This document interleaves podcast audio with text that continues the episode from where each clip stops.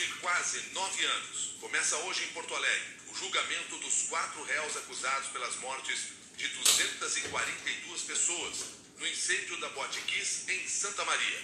Quem tem as informações ao vivo de Porto Alegre é o repórter Guilherme Milman. Bom dia para você, Guilherme.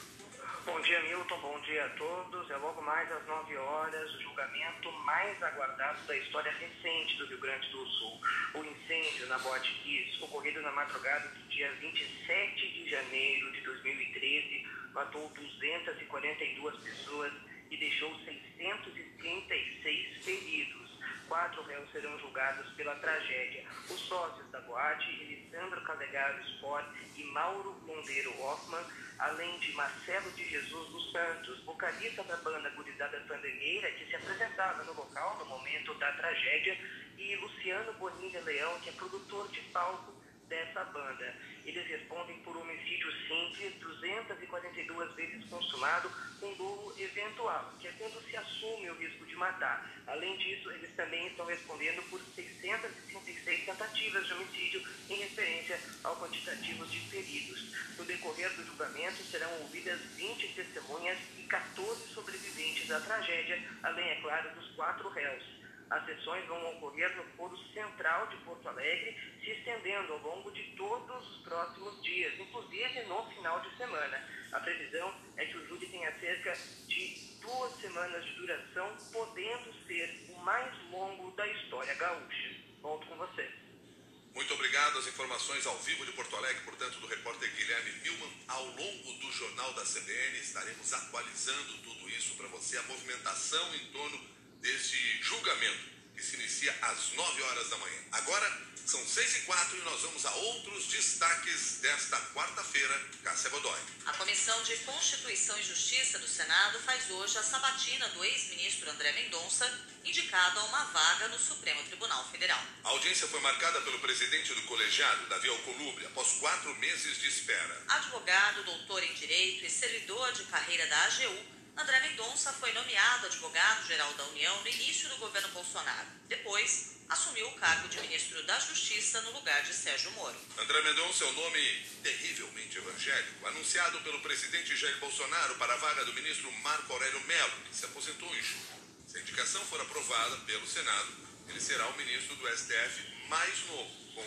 48 anos. Logo após a indicação, no dia 13 de julho, André Mendonça fez várias visitas a senadores em busca de apoio, mas a sabatina só foi marcada por Davi Alcolumbre após mais de 120 dias. O parlamentar foi cobrado várias vezes pelo presidente Bolsonaro e por senadores como Alessandro Vieira e Álvaro Dias por retardar a audiência. Quais são as razões republicanas para que se tenha o maior retardo da história na realização da sabatina do indicado? E faço questão de relembrar que a indicação de nomes para o Supremo é atribuição do presidente da República. A atribuição do Senado é sabatinar esse nome e garantir que ele tenha os requisitos constitucionais para a ocupação do cargo. Há um dever a ser cumprido pelo Senado Federal, especialmente pela Comissão de Constituição e Justiça.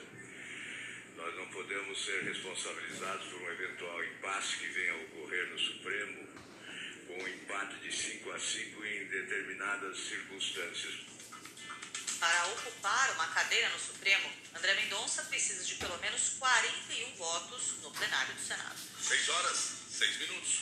O Senado deve votar hoje, em plenário, a PEC dos precatórios, que viabiliza o pagamento do Auxílio Brasil de 400 reais. O parecer do relator Fernando Bezerra sobre a proposta foi aprovado ontem na Comissão de Constituição e Justiça por 16 votos a 10. No plenário, a emenda precisa do voto de 49 senadores em dois turnos, como foi modificado texto terá de retornar à Câmara para uma nova apreciação dos deputados. Para garantir a aprovação na CCJ, o senador Fernando Bezerra aceitou fazer algumas mudanças no texto, como a que torna o Auxílio Brasil de 400 reais permanente. Para isso, o senador propôs a flexibilização de regras fiscais e dispensou uma fonte de compensação no ano que vem.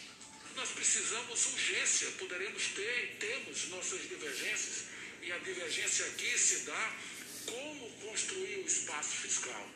Porque o tamanho do espaço fiscal e a utilização do espaço fiscal, as posições já convergem.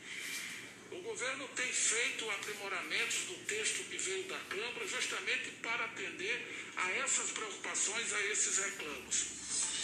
Apesar das mudanças, o relator Fernando Bezerra manteve no texto os principais pontos defendidos pelo governo, como a fixação de um limite anual para gastos com precatórios e o drible no teto de gastos. Com as manobras, o presidente Jair Bolsonaro terá mais de 100 bilhões de reais para gastar com o substituto do Bolsa Família e outras despesas em ano de eleição. 6 e 7.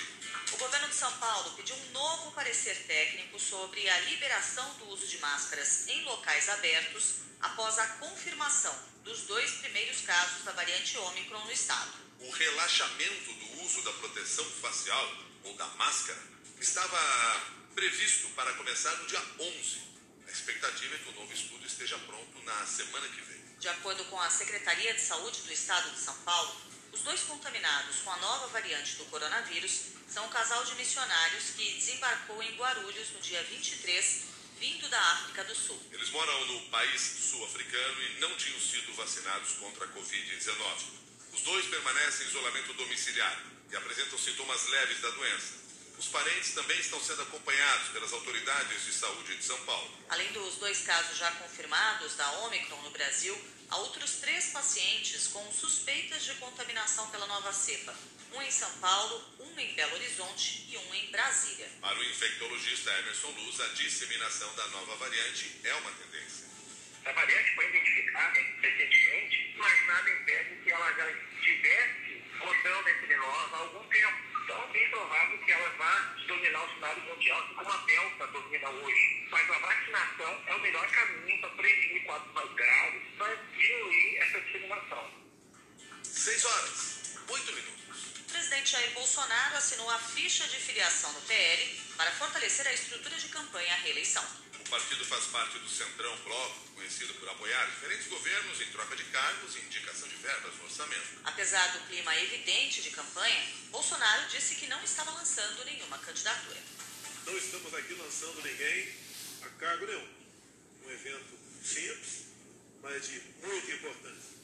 A filiação, que é uma passagem para que nós possamos pleitear algo lá na frente. Estou me sentindo aqui, Arthur Lira, em casa. Ninguém faz nada sozinho. E tudo pode acontecer. O futuro a Deus pertence. E confesso, prezado Valdemar, a decisão não foi fácil. E uma filiação é como um casamento. Você agora, não seremos marido e mulher, seremos uma, seremos uma família. Mas vocês todos fazem parte dessa nossa família.